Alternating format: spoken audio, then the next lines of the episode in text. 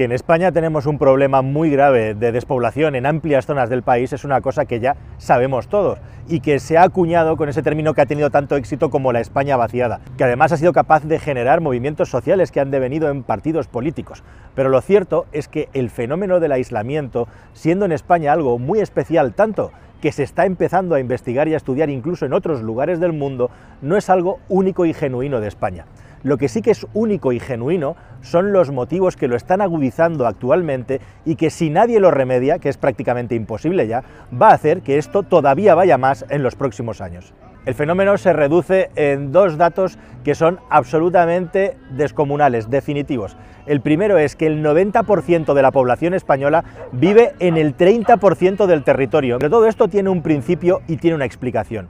Y en España hay que llevarlo sin duda a la guerra civil. Termina la guerra civil y comienza el éxodo. Una parte importante de la población, los perdedores, deciden marcharse del país porque no están de acuerdo con lo que va a suceder a continuación o simplemente por evitar las represalias o las dos cosas. Hay una parte importante de la población española que directamente se marcha y después de unos muchos años de penurias, a partir de finales de los 50, inicios de los 60, llegan los tecnócratas y el desarrollismo y el país cambia radicalmente. De hecho, déjame que te dé un dato que te va a volar la cabeza.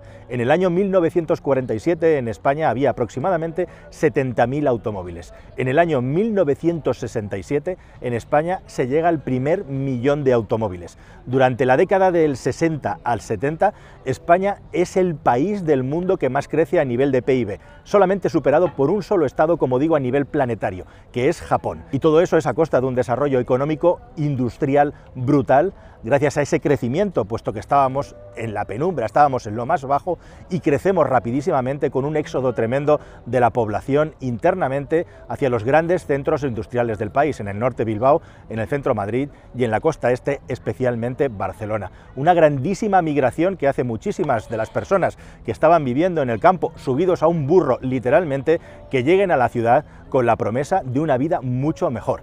Y así, en un tiempo cortísimo, algo que en otros sitios sucedió durante siglos, en España en menos de 20 años se vacía completamente las zonas rurales. Este fenómeno, como digo, no es exclusivo de España. Si te fijas, en muchos países alrededor del mundo ha pasado lo mismo a lo largo de su historia por dos cuestiones básicas. La primera es por cuestiones puramente climatológicas. Por ejemplo, estados como Canadá, donde la gente está concentrada en los lugares donde es más factible vivir por el frío tradicionalmente. Y otros muchos países alrededor del mundo han sufrido fenómenos idénticos. Por ejemplo, la mismísima China, el país más poblado del mundo, mundo tiene más del 80% de la población concentrada hacia el sur y hacia la costa, estando todas las zonas rurales completamente vacías. O incluso Japón, un estado tan densamente poblado como Japón, tiene la mayor zona urbana del mundo, todo el área metropolitana de Tokio, que está tan poblada y tan densamente poblada que directamente en los últimos tiempos el Estado japonés ha empezado a premiar a los ciudadanos que se marchan al campo, dándoles incluso dinero para que directamente se larguen de Tokio. Aún así, la gente no se va del centro de las ciudades.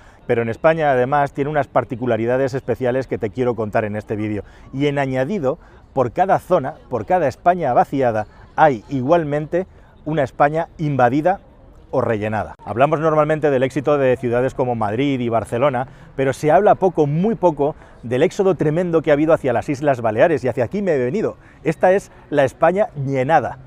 Desde el año 2000 aproximadamente hasta el año 2023 en el que estoy grabando este vídeo, esta comunidad, este archipiélago, ha crecido en más de medio millón de habitantes, pasando de unos 500-600 mil habitantes a finales de los 90 a más de 1.200.000 personas.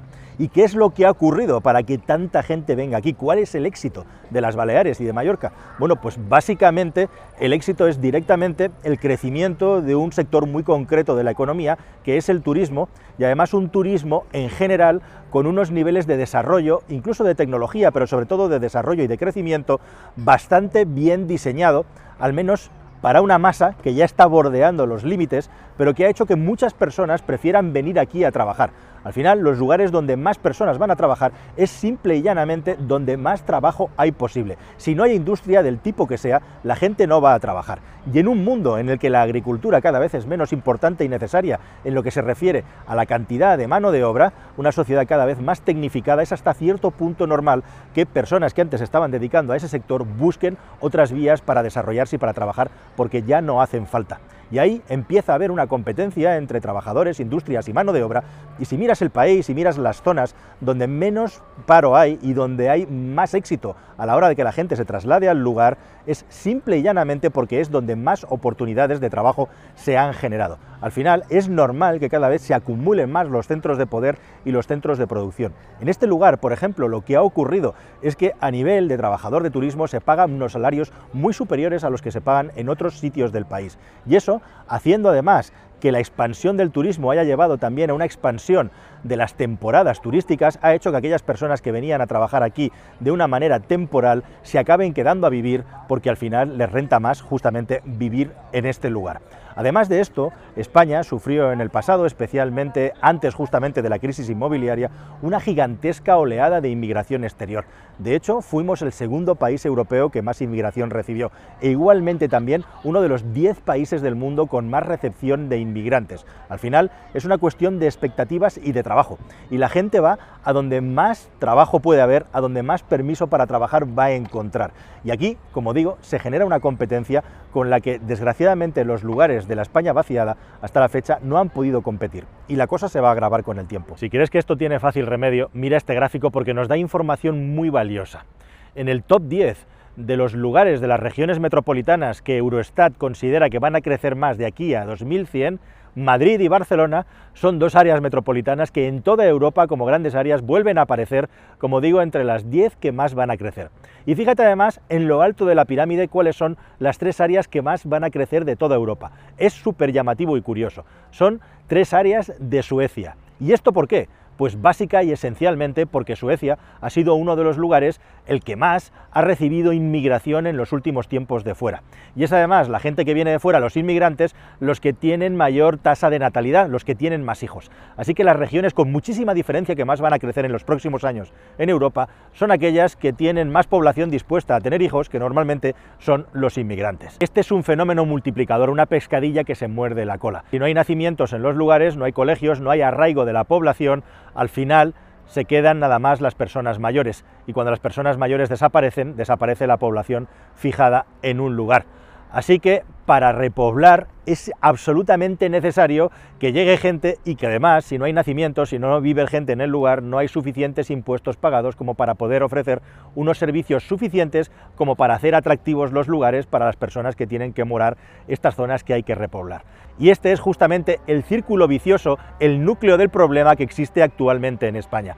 Es gran territorio, grandes zonas con la población muy dispersa, de hecho tenemos en algunas zonas un nivel de población similar al de Siberia, por debajo incluso de zonas como la Laponia finlandesa y solo comparables eso a los lugares más remotos de Rusia o incluso de Mongolia, que sería el lugar más despoblado del mundo. Esta dispersión provoca, por ejemplo, que una autoridad local tenga que gastar muchísimo dinero para poder ofrecer un servicio equivalente al de una zona urbana densamente poblada, donde muchas personas están concentradas en un sitio y donde por lo tanto los recursos son utilizados de una manera mucho más eficiente que cuando tienes que repartirlo entre grandes extensiones de terreno y con muy población. España se ha gastado una ingente cantidad de dinero, como os hemos contado en este canal, en crear unas redes de trenes de alta velocidad que pasan de largo por los lugares que hay que repoblar.